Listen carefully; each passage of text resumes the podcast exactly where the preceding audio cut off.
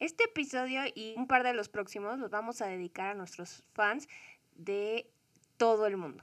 Este en particular va a ser para los fans de Alemania. Sabemos que nos escuchan en español, pero pues queremos darles un espacio y para que sepan que sí estamos al pendiente de dónde nos escuchan.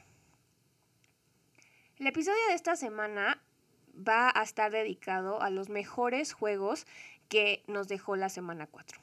En realidad fueron prácticamente todos los que les habíamos comentado que iban a estar interesantes desde el episodio anterior.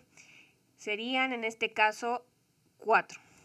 Obviamente dos de los juegos que enfrentaron a equipos del NFC West, el juego entre los Seahawks y los 49ers y el juego entre los Cardinals y los Rams.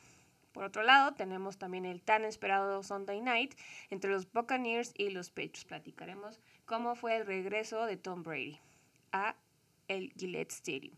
Y por último tenemos el juego de los Raiders contra los Chargers que dejó mucho de qué hablar.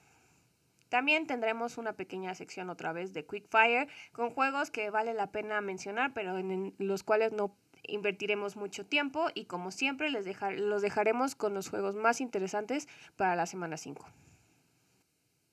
Vamos a empezar con el juego entre los Seahawks y los 49ers.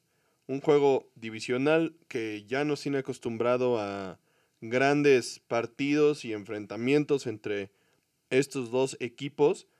Y en esta ocasión no era la excepción, considerando que los Seahawks venían de perder dos juegos consecutivos de forma bastante penosa, en la, teniendo segundas mitades muy pobres, honestamente.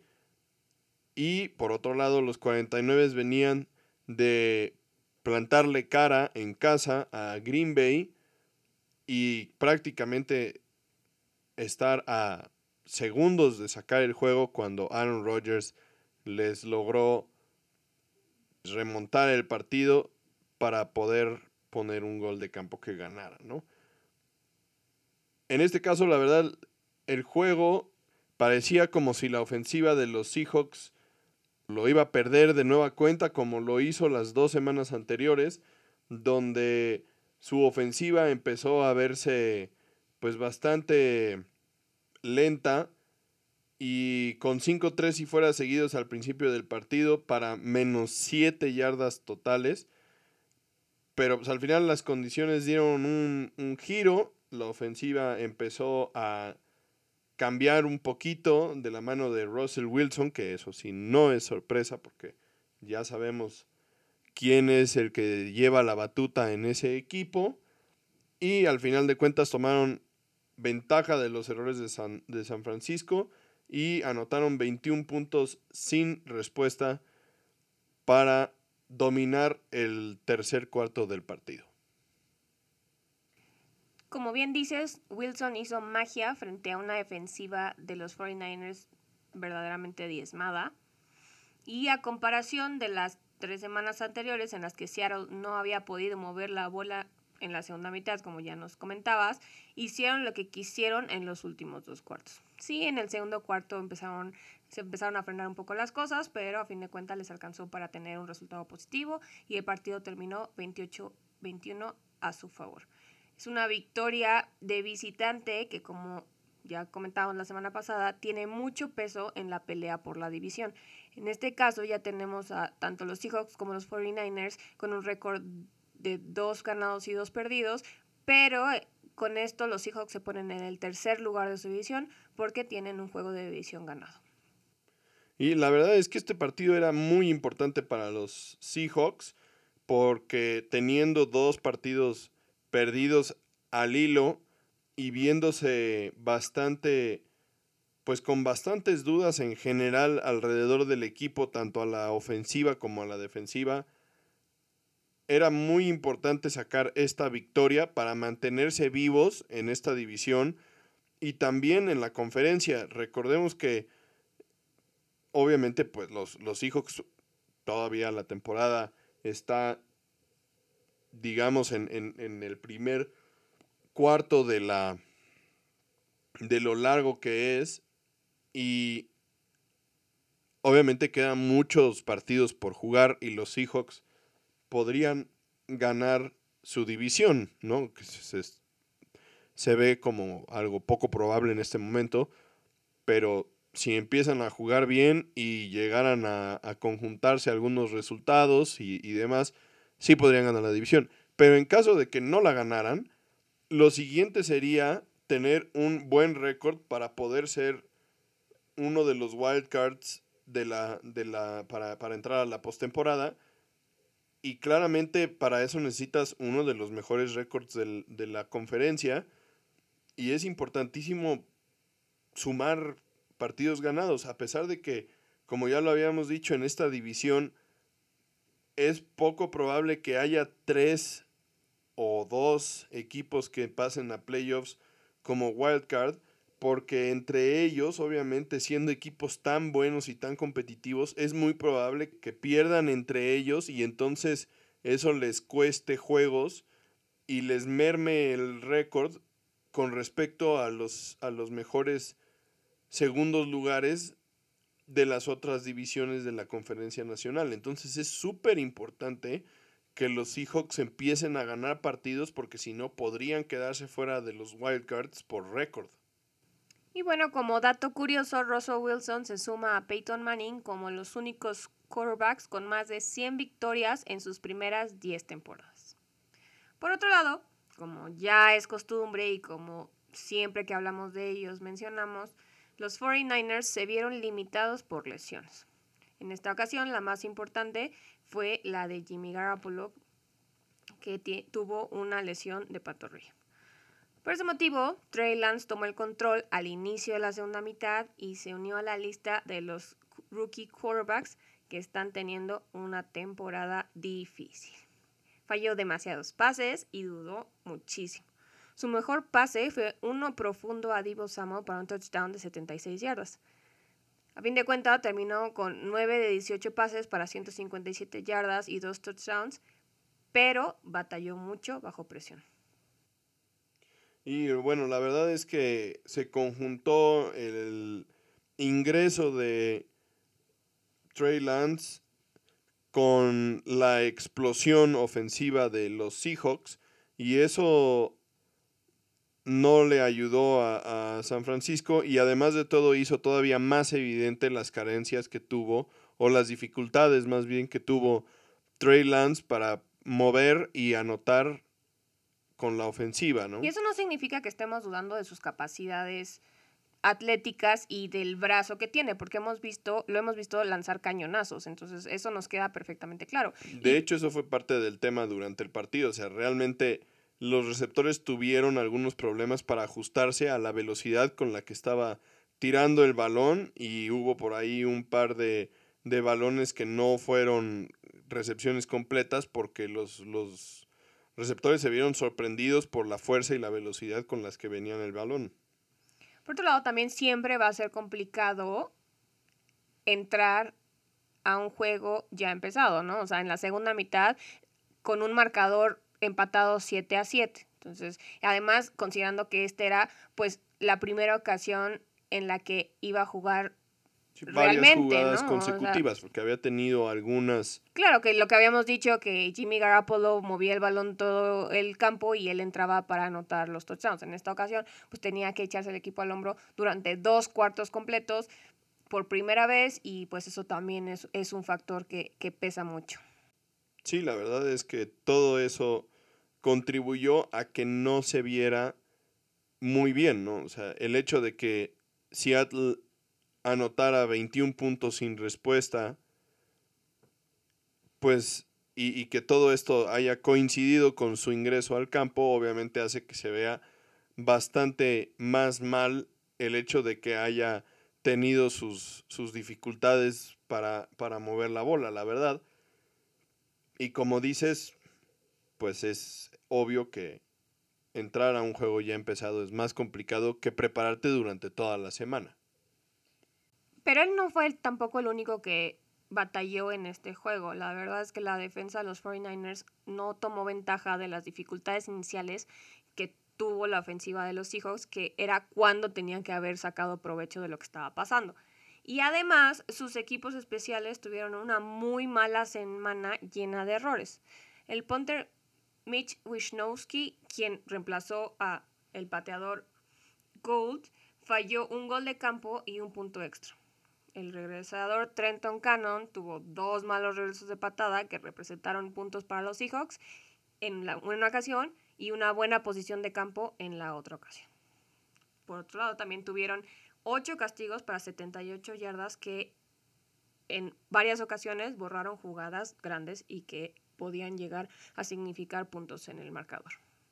Y la verdad es que a pesar de lo ya mencionado respecto a las lesiones, que en un momentito más vamos a, detallar algunos otros jugadores, además de Jimmy Garoppolo, que están teniendo problemas con los, con los 49, que como bien dices ya no es raro escuchar que, que los 49 están a la baja porque tienen lesiones, pero la verdad es que la defensiva de los 49 no ha sido lo que se esperaba, o sea, al, fin, al principio de la temporada por lo menos yo consideraba que, teniendo a, a, sus jugadores de vuelta, como Nick Bosa, la defensiva iba a regresar al nivel que vimos en 2019 cuando fueron súper dominantes y, y, en, en, un juego de campeonato de la conferencia hicieron pedazos a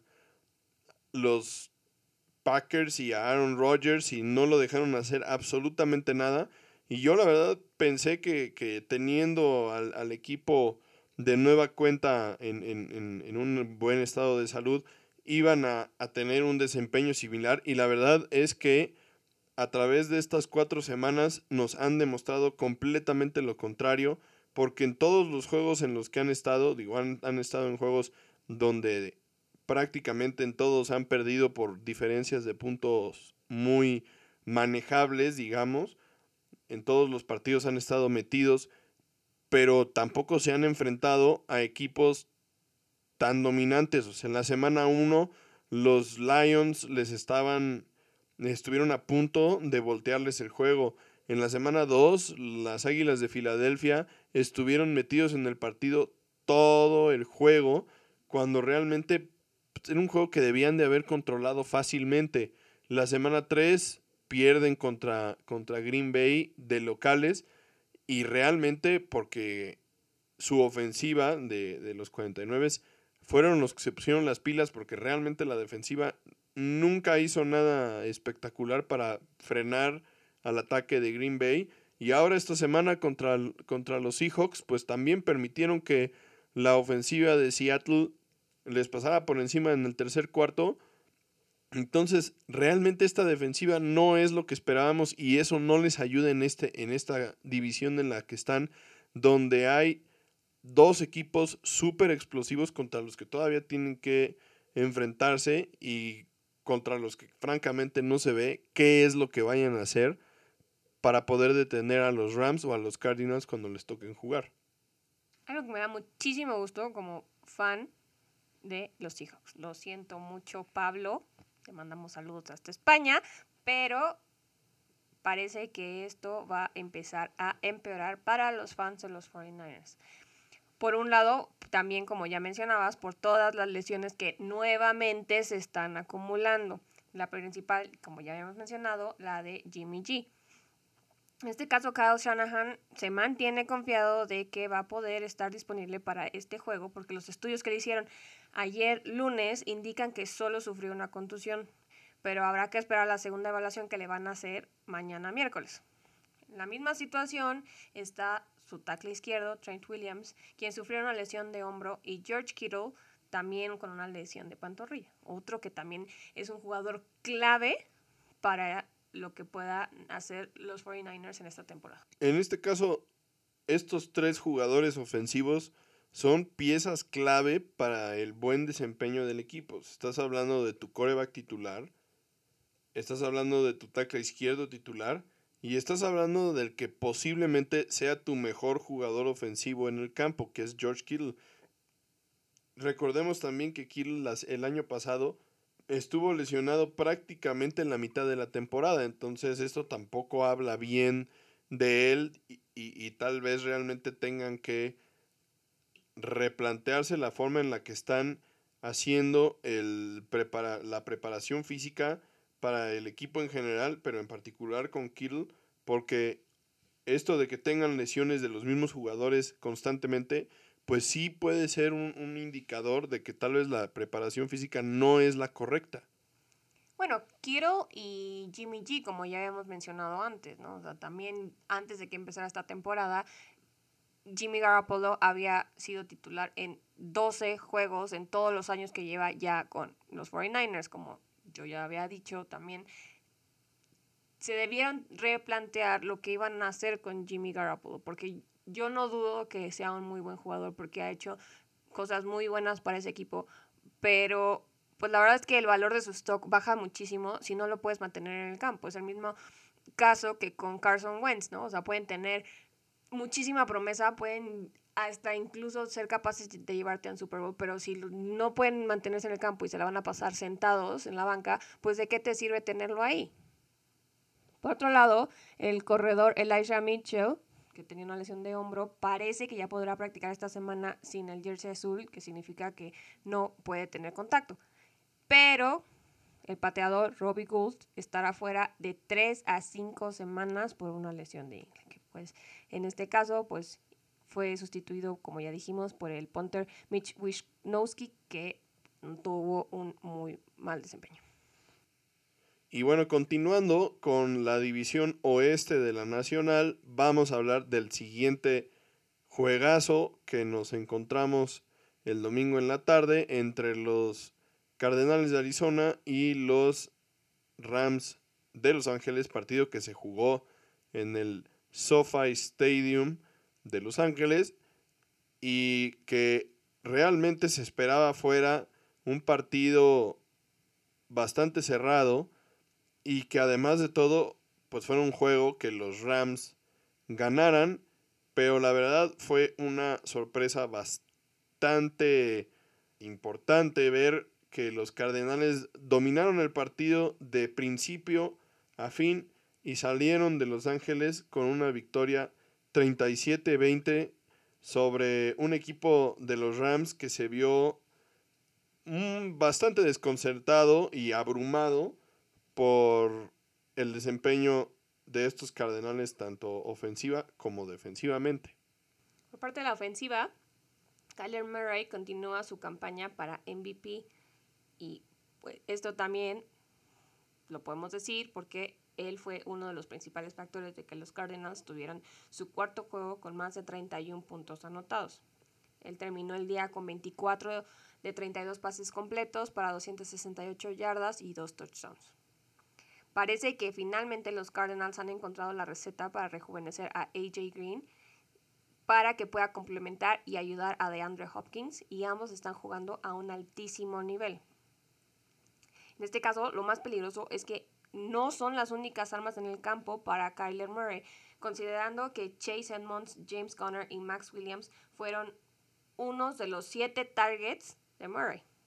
Y como bien sabemos, también es un double threat porque consiguió 39 yardas por carrera y en total la ofensa tuvo más de 400 yardas.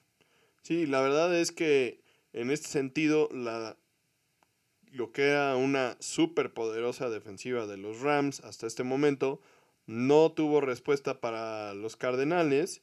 Y pues si bien Jalen Ramsey prácticamente logró volver irrelevante a DeAndre Hopkins, porque la verdad es que estuvo encima de él en todo momento y los pases que le tiraban a Hopkins en varias ocasiones tenía a Ramsey como estampa pegado atrás y se le vio bastante frustrado, reclamándole muchísimo a los árbitros eh, las, los castigos y francamente muchos de esos no fueron escuchados.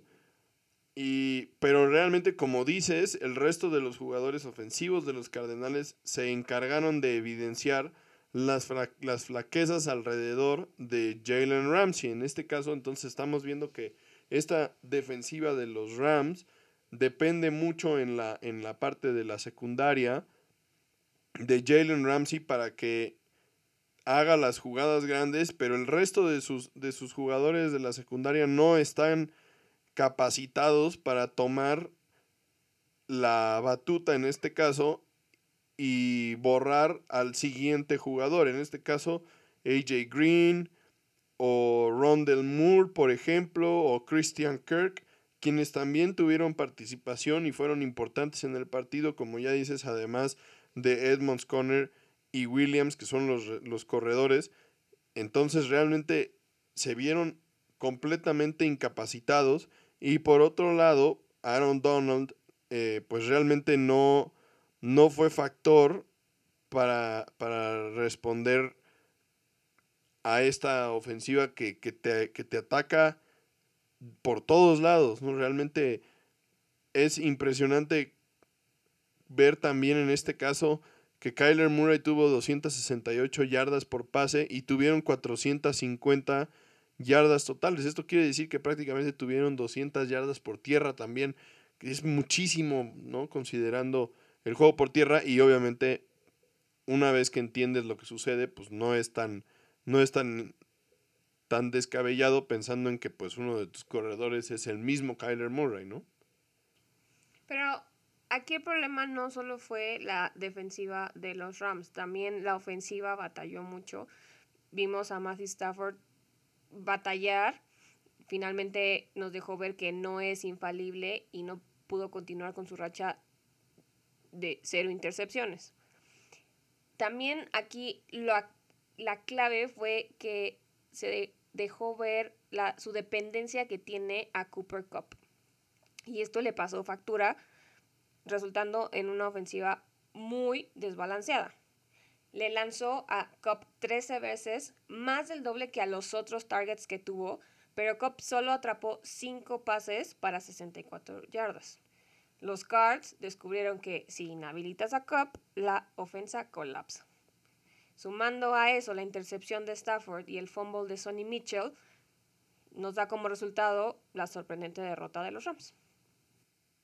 Y la verdad es que esto, esto de Cooper Cup es, es algo súper importante para el resto de la liga. O sea, en este momento los Cardenales le dieron el plano de cómo desmantelar a los Rams con un plan de juego defensivo a toda la liga. O sea, quítale a Matthew Stafford a Cooper Cup y oblígale a que le pase a quien sea más y tendrás un buen resultado, ¿no? Porque es evidente que ya su, su la conexión que tienen pues es muy importante y, y parte del reto pues es que, que, lo tienes que hacer y no lo había podido hacer nadie hasta este momento. Pero un, una defensiva que tenga a un corner dominante como podría ser el mismo este, Jalen Ramsey o Trayvon Diggs de los Vaqueros en este momento quien tiene cinco intercepciones ya en la, en la temporada y que realmente está jugando muy bien. Realmente le pueden poner un freno a Cooper Cup y entonces poner a Matthew Stafford en el predicamento de tener que buscar a alguien más, tener que hacer progresiones de lecturas poner a la línea ofensiva en una situación complicada para tener que mantener un bloqueo lo suficiente para que a Stafford le dé tiempo de leer y entonces también dándole oportunidad a la línea defensiva de que pueda presionarlo y, que cometa errores. Entonces, en este momento los Cardenales acaban de sacar pues los trapos al sol aquí de los, de los Rams y podría ser súper costosa esta, esta derrota porque no solamente implica perder esta semana, sino que además de todo ahora los demás equipos ya saben qué es lo que tienen que hacer para detenerlos. Aquí la victoria de los Cards es también una victoria moral, porque acaba con una racha de ocho juegos seguidos de perder ante los Rams, una racha que duró cuatro años. En siete de esos juegos, Arizona permitió al menos 31 puntos, y en 5 no pudieron anotar más de 9. Entonces, la verdad es que es un giro enorme, un cambio que no esperábamos, pero pues que deja un buen sabor de boca a los fans de Arizona y que finalmente pues un equipo que se puede sacar esa espinita después de cuatro años.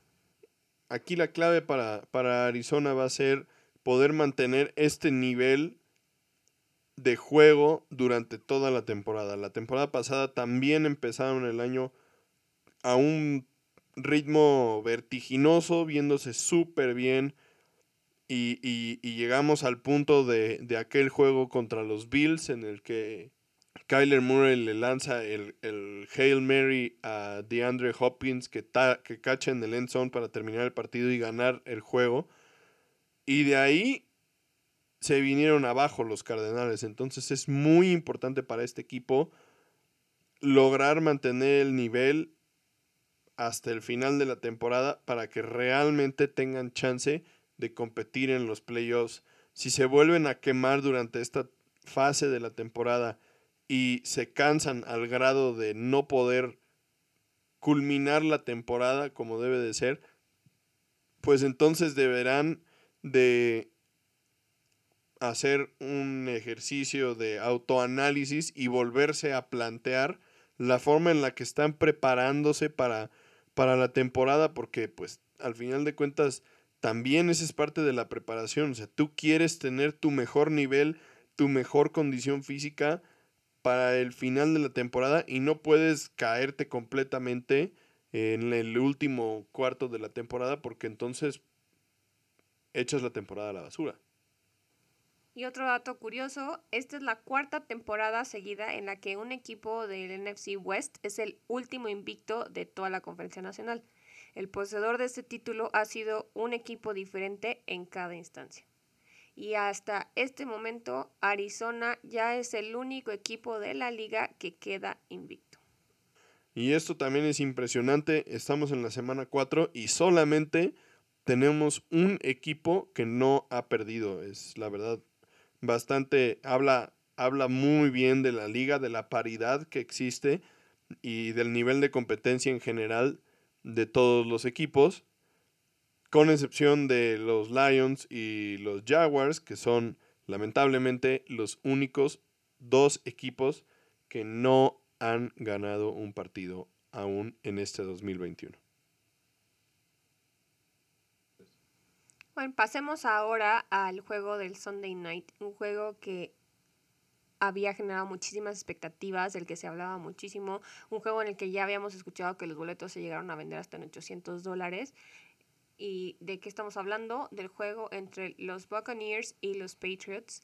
El regreso de Tom Brady a Nueva Inglaterra para, pues, despedirse una vez más de sus fans que todavía lo quieren muchísimo y por lo tanto antes de empezar el juego hubo una ceremonia de agradecimiento, una ceremonia para celebrar todos los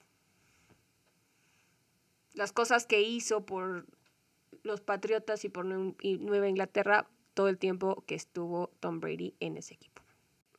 Realmente más que una ceremonia fue un video y, donde se le agradecía y realmente los fans también pues tuvieron la oportunidad de corear su nombre previo al inicio del partido. Y después de eso realmente pues inició un juego que realmente fue muy representativo de lo que es Nueva Inglaterra, pues el clima se hizo presente con una lluvia torrencial, francamente, que complicó muchísimo el accionar ofensivo de ambos equipos.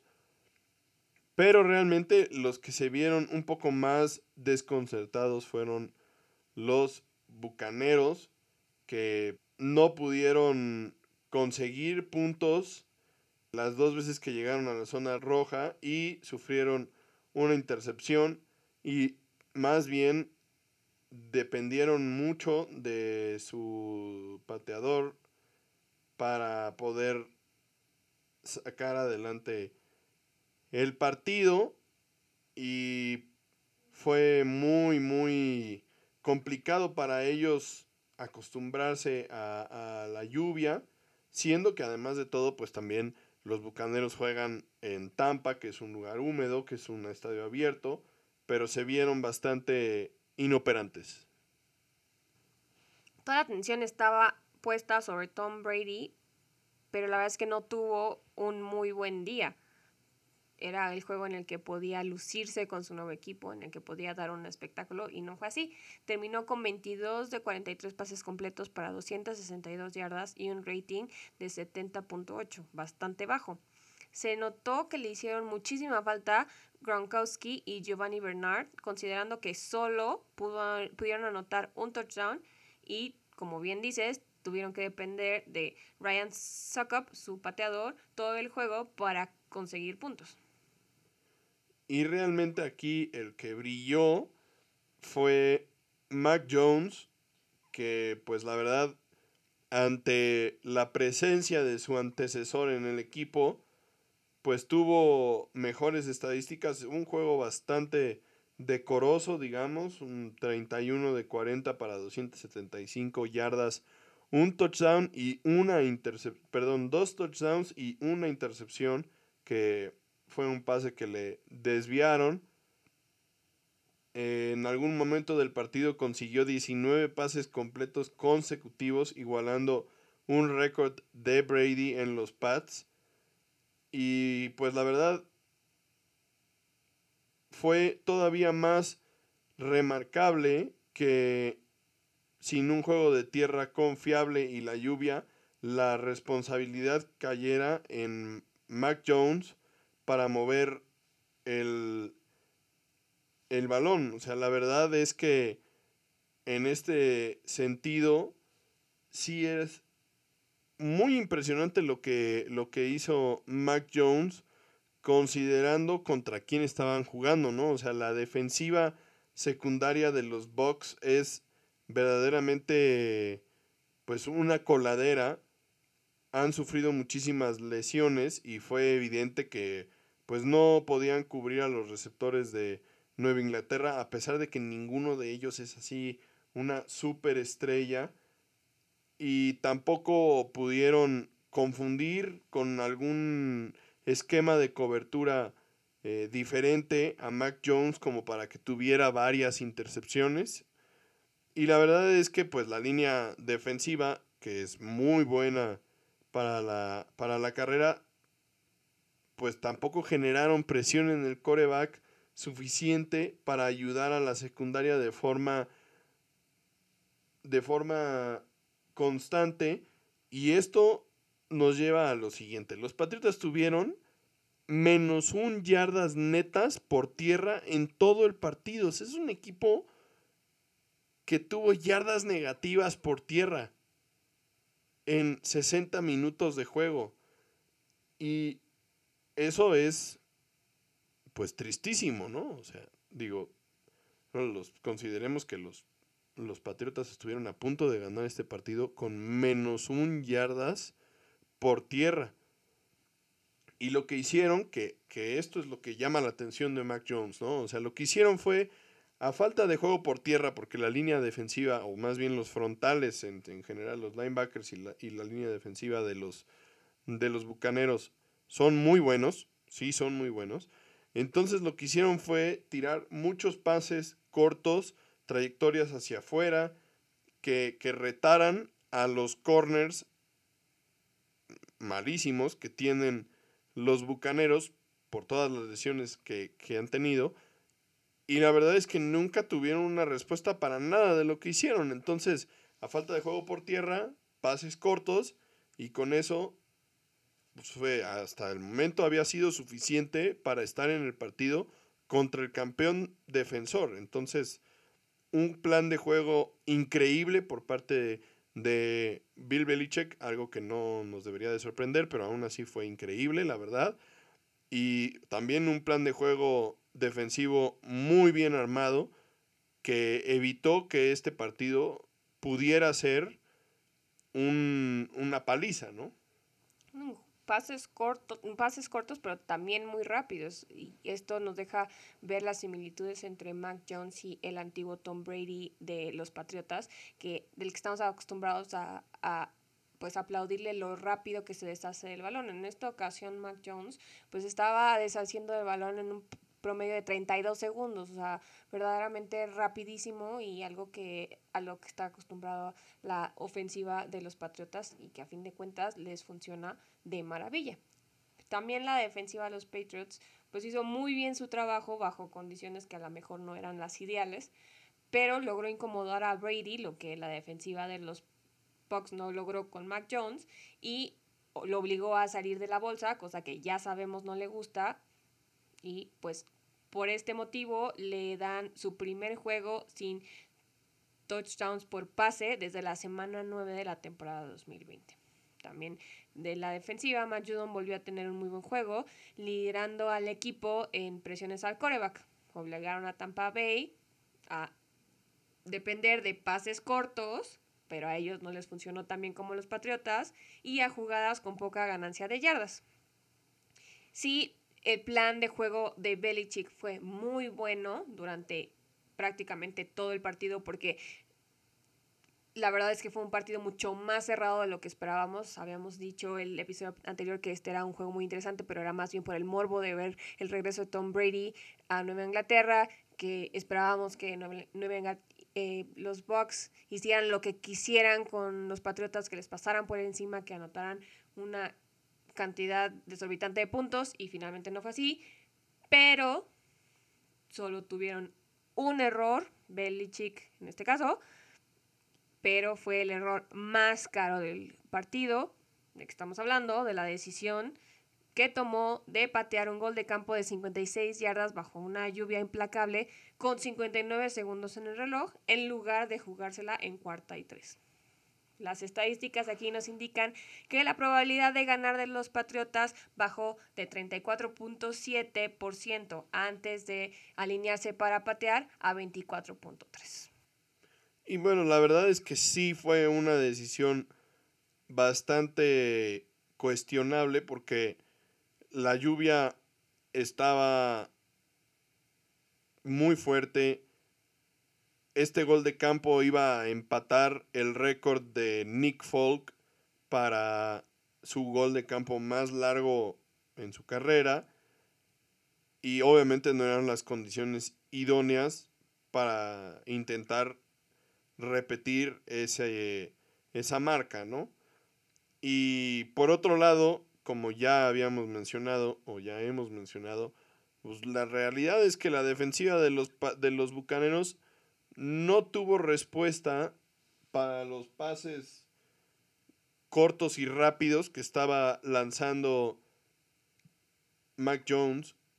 Y entonces esa cuarta y tres la pudieron haber convertido de forma muy sencilla. De hecho, se veía extremadamente complicado que los bucaneros detuvieran a los patriotas en ese momento. Y al final de cuentas, si lo ves objetivamente, pues si tú fallas esa cuarta y tres, prácticamente le estás dando el juego a los bucaneros, ¿no? De igual forma que, pues si fallas esa patada, pues le estás regalando el juego a los bucaneros. Por otro lado, de haber hecho la patada, pues todavía le quedaban prácticamente un minuto con dos tiempos fuera a Tom Brady para acercarse a zona de gol de campo y que te volvieran a ganar el partido, ¿no? En cambio, si tú convertías esa cuarta y tres, podías acabarte el reloj completamente, patear el gol de campo con segundos y seguramente lo harías de una posición más cómoda para Nick Folk y entonces que tus probabilidades mejoraran. La verdad es que sí fue una decisión bastante extraña viniendo de, Bill Belichick, pero ni modo, ¿no? y bueno, también el gol de campo pegó en el, en el poste, entonces todavía lo hizo más dramático porque llevaba la distancia y por un momento parecía que la dirección era la correcta. Finalmente pega en el poste y con eso se terminan las opciones de los Patriotas para ganar este partido. Y sí cabe aclarar que no fue culpa de Nick Folk, era, como bien dices, un gol de campo muy largo y además en condiciones... Sí, súper adversas. Claro, ¿no? O sea, no, no, no era...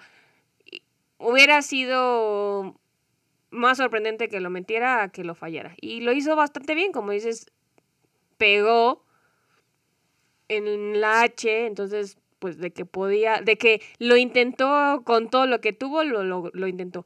Pero sí no lo pones como coach en una posición de éxito, ¿no? O sea, le estás exigiendo más de lo que podrías esperar de él cuando Mac Jones, una serie ofensiva antes había movido el balón como quiso, recorrió todo el campo sin que los Bucks tuvieran respuesta para lo que estaba haciendo. Finalmente, pues termina esa serie en un gol de campo porque no logran convertir el tercer en tercer down, pero pues ya estaban ahí prácticamente ya en la puerta para anotar. Entonces, no sé por qué no te arriesgarías, porque como bien dices, no tenías nada que perder ya, ¿no? O sea, si lo fallabas, pues ibas a estar, les ibas a regresar el balón en la misma pues, yarda que si fallabas el gol de campo. Entonces, algo que no nos podemos explicar, algo que nunca vamos a saber el motivo detrás de por qué se dio esto, porque a fin de cuentas Belichick no va a salir a decirle a los reporteros, ay, sí, me equivoqué, porque pues no, no, no se puede hacer eso.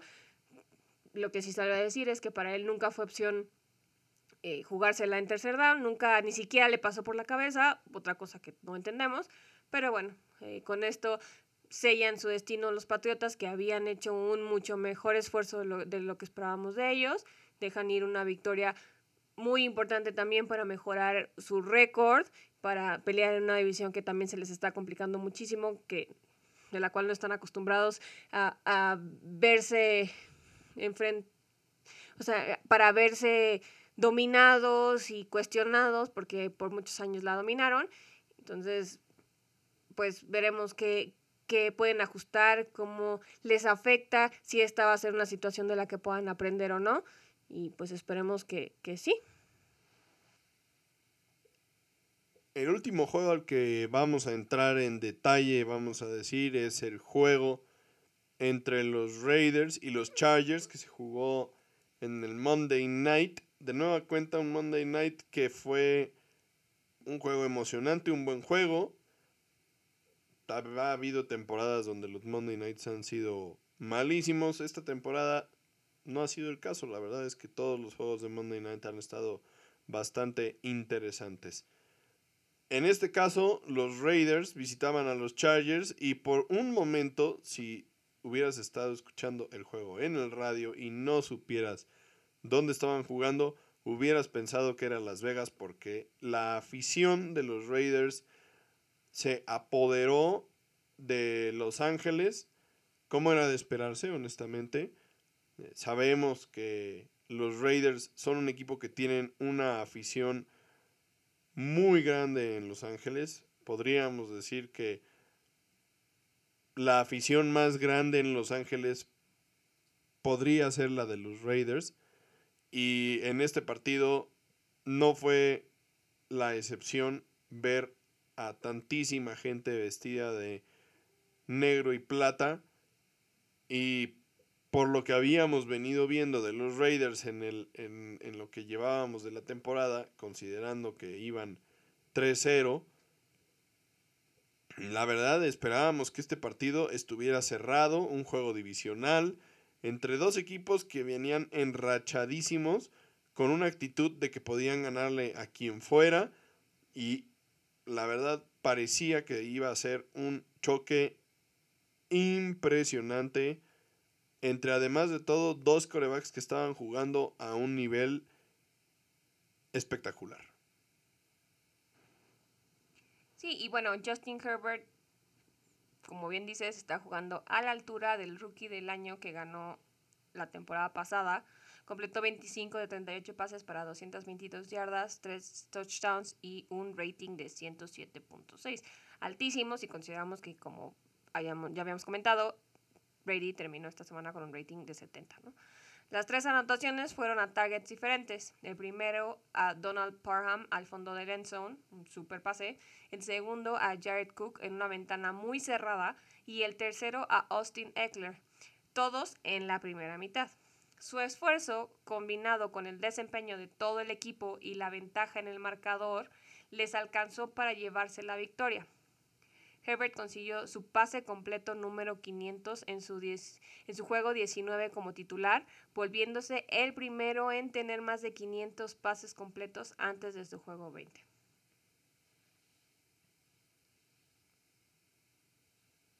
Pero la verdad es que, y volvemos a lo mismo, ya lo habíamos comentado la semana pasada, y estos Chargers siguen con el mismo plan de juego que predica con el balance. Y en este caso, Austin Eckler fue la pieza angular de la ofensiva de los Chargers. Y la verdad, tanto por pase como por tierra, es uno de los jugadores más importantes de este equipo. Y lamentablemente se notó cuando salió lastimado en el tercer cuarto. Y fue cuando los Raiders pues tuvieron la oportunidad de, meterse al partido porque los Chargers no lograban mucho sin Eckler. Y la verdad en el cuarto cuarto cuando regresó fue el encargado prácticamente de pues enfriar el partido y dejarlo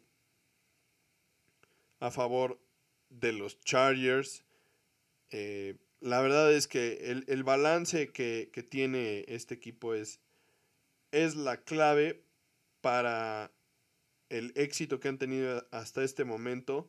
Y la verdad es que la defensiva de los Chargers también jugó a un nivel muy alto y logró frenar el súper explosivo juego por aire que tienen los Raiders. Platícanos un poquito de eso, a ver.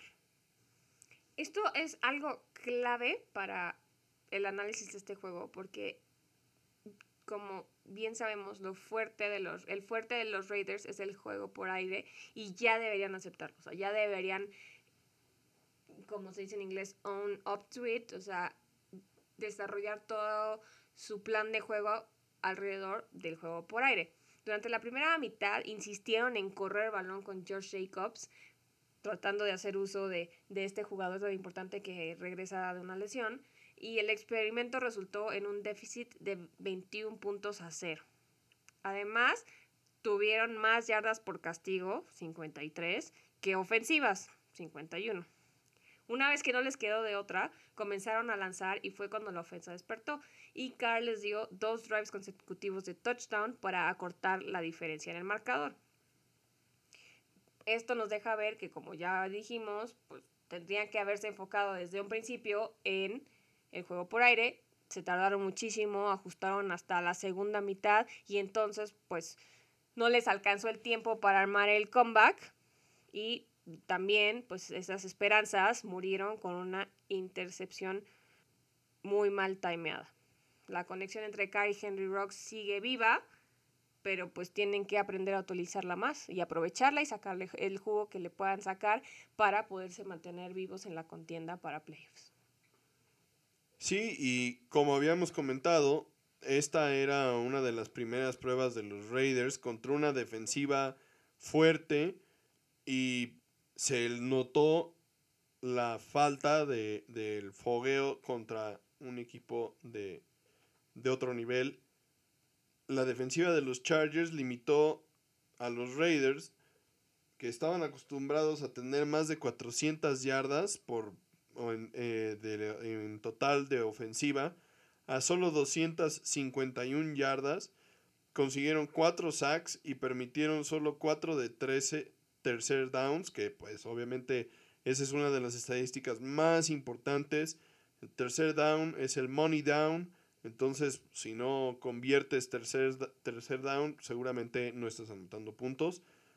Y honestamente, también me parece que hay que darle muchísimo crédito a esta defensiva de los, de los Chargers. Los vimos contra los Vaqueros en un juego súper complicado donde Derwin James logró prácticamente secar a CD Lamb. La semana pasada también su defensiva logró presionar, confundir y frenar prácticamente, o más bien obligar a los Chiefs a cometer varios errores que les costaron el partido. Y en esta ocasión, ya lo mencionamos, pasamos de 400 yardas promedio a la ofensiva por juego a 251 yardas. O sea, prácticamente cortaron a la mitad a la, ofensiva de, de, los Raiders, que no tuvieron una respuesta. Ahora bien, me parece que parte del error de los Raiders fue insistir con Josh Jacobs, porque él, como ya lo habías mencionado, viene regresando de una lesión. Entonces, él no está al 100% y entonces quieres establecer un juego por tierra intensamente con un jugador que no está al 100%. ¿Por qué no haber intentado darle esos intentos de, de acarreo a Kenyon Drake, quien sí está al 100% y tal vez lo pudo haber hecho de mejor manera que un Jacobs que no, que no estaba al 100? Esa es una parte del error. Lo siguiente es lo que ya mencionabas. Si tu fuerte es el pase, pues establece tu juego aéreo y entonces después tal vez el juego por tierra se te abre. Pero si no te das cuenta para qué eres bueno, entonces seguramente vas a batallar como lo hicieron los Raiders.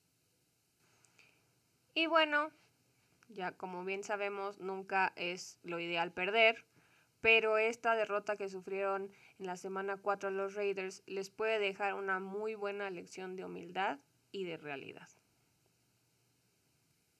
Y bueno, pues ahora pasaremos al segmento de Quick Fires que vamos a hacer esta semana donde vamos a repasar algunos juegos de equipos que lograron reivindicarse en esta temporada. En este caso, por pura casualidad, dos de estos cuatro equipos que queremos mencionar son los equipos de Nueva York. Los equipos que durante mucho tiempo han estado en el fondo de la tabla, en los peores, de los peores equipos de la liga, y esta semana consiguieron ambos su primera victoria. Para aquellos fans del béisbol y de los deportes neoyorquinos, ahí les va un pequeño dato curioso. Esta es la primera semana en la que los Yankees, los Jets y los Giants ganan un partido de fin de semana desde el año de 2001. Grandiosos equipos neoyorquinos todos. Felicidades, fans de Nueva York. Lo lograron.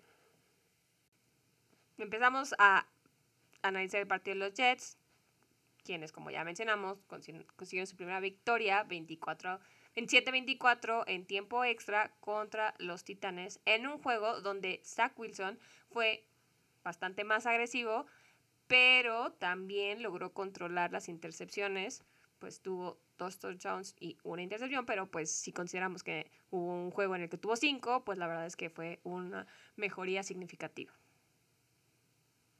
Por otro lado, la defensiva de los Jets no lo hizo tan bien como Zach Wilson porque no pudo parar a Derrick Henry, quien les corrió para 157 yardas.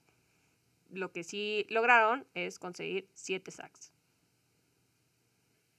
Continuando con el maravilloso desempeño de los equipos neoyorquinos este fin de semana, los gigantes consiguieron su primer victoria de la temporada, escapando de Nueva Orleans con vida, quienes además de todo veían a sus Santos jugar por primera vez en la ciudad después de lo sucedido con el huracán Ida. Y con el incendio en el estadio.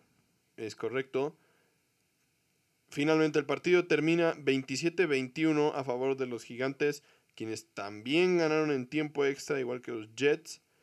Los Santos se enfocaron en detener a Saquon Barkley en el juego por tierra y retaron a Daniel Jones a ganar por pase, quien respondió al reto con 402 yardas y dos touchdowns con una sola intercepción. Barkley se vio también involucrado en el juego aéreo y fue parte importante de la ofensiva de los gigantes en esta victoria. Otro equipo de esos que lograron reivindicarse esta semana fueron los Bears, quienes tuvieron que darle una segunda oportunidad a Justin Fields de ser el quarterback titular debido a la lesión de Andy Dalton.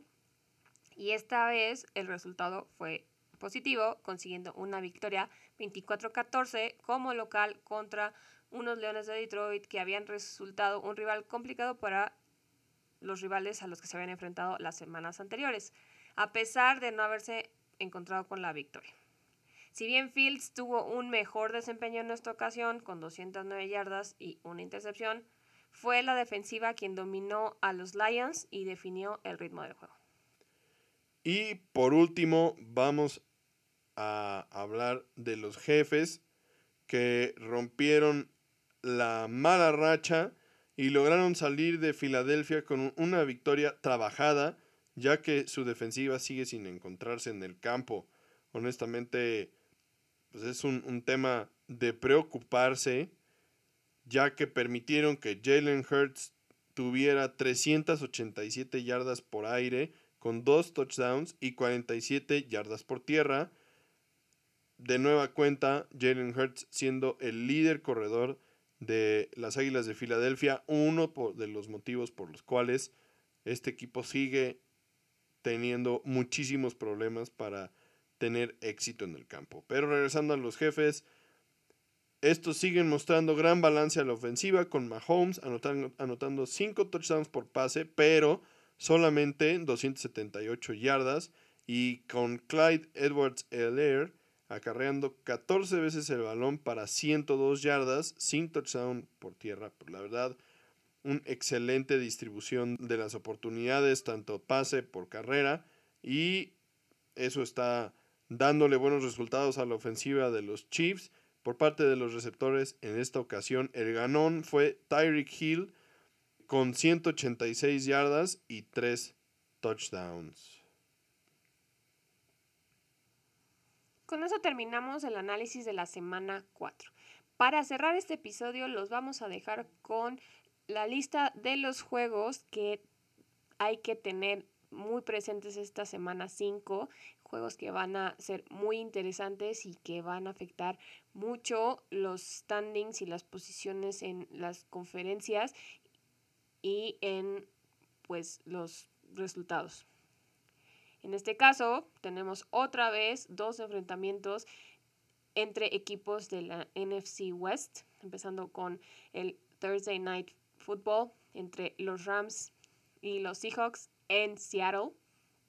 Como bien ya habíamos discutido, Seattle viene de ganar un juego importantísimo y busca continuar con ese momentum y conseguir otra victoria divisional esta vez en casa contra unos Rams que se vieron extremadamente predecibles con el juego aéreo buscando a Cooper Cup, como ya bien habíamos mencionado, y que se dejaron exhibir y dejar ver sus debilidades. Veremos si en esta ocasión los Seahawks pueden explotar también esas debilidades como lo hicieron los Cards y si los Rams podrán cambiar la fórmula para doblegar a los Seahawks y a sus tan ávidos fans los 12 Man. El siguiente partido es el Browns contra Chargers en Los Ángeles. Baker Mayfield buscará redimirse después de un juego a la baja en, en la victoria contra los Vikings. Y los Chargers quieren seguir demostrando que pueden ganarle a los mejores equipos de la conferencia. De ganar este partido, los Chargers le habrían ganado al campeón defensor de la conferencia americana el año pasado en los Chiefs, al último invicto de la conferencia en este año en los Raiders, quienes todavía estaban invictos al perder contra los Chargers, y a uno de los equipos que fueron a playoffs el año pasado y que ahora son una gran promesa en los Browns. Entonces será un juego muy interesante porque las esperanzas de ambos equipos pues son seguramente en ser, en ser wildcards y entonces hay que ganar partidos y este tipo de juegos además te dan criterios de desempate para, para los playoffs, entonces puede ser muy importante tanto para Browns como para Chargers este partido. El otro juego que también va a estar muy interesante es el juego entre los 49ers y los Cardinals en Arizona. Este se ve como un juego en que los 49ers tienen que ganar sí o sí si quieren seguir con las esperanzas de llegar a playoffs. Los Cards vienen de una victoria muy emotiva como visitantes después de haber roto la racha de ocho derrotas consecutivas contra los Rams y obviamente no quieren perder el paso este año, pero pues hay que cuidar el exceso de confianza siempre en un juego de visión. Y una historia similar a esa es la de los Vaqueros para esta semana 5, ya que enfrentan a los Gigantes en Dallas. Los Gigantes vienen de conseguir su primer victoria en la temporada, como ya mencionamos, y quieren demostrar que no son tapete de nadie. Los Vaqueros por otro lado, han mostrado balance y explosividad a la ofensiva y capacidad de robar el balón a la defensiva, que es algo que la temporada pasada no habían demostrado. ¿Podrán estos vaqueros contener a Saquon Barkley y Daniel Jones en Dallas y continuar con el buen paso a la temporada? El último juego que les queremos recomendar para la semana 5 es el juego entre Bills y Chiefs, un juego de domingo por la noche como, con los Chiefs como locales. Es uno de los juegos más esperados de la temporada porque es el rematch entre los dos equipos que se enfrentaron en el juego de campeonato de la conferencia americana la temporada pasada. Para suerte de los Chiefs van a jugar de local después de venir de una victoria que ya se merecían después de haber tenido dos juegos seguidos de, de perder. Y si quieren tener una oportunidad de ganar en esta ocasión, tendrán que encontrar la fórmula a la defensiva para detener al menos una vez a Josh Allen y a la explosiva ofensiva de los Bills. Seguramente la ofensiva de los Chiefs se verá obligada a seguirle el paso a la de los Bills y será un juego con un marcador con muchos puntos. Y bueno, pues aquí termina este episodio de, de Tocho Morocho. Muchas gracias por escucharnos. Saben, estamos para ustedes. Esto lo hacemos con muchísimo gusto y amor por este deporte y esperemos que lo disfruten ustedes tanto como lo disfrutamos nosotros.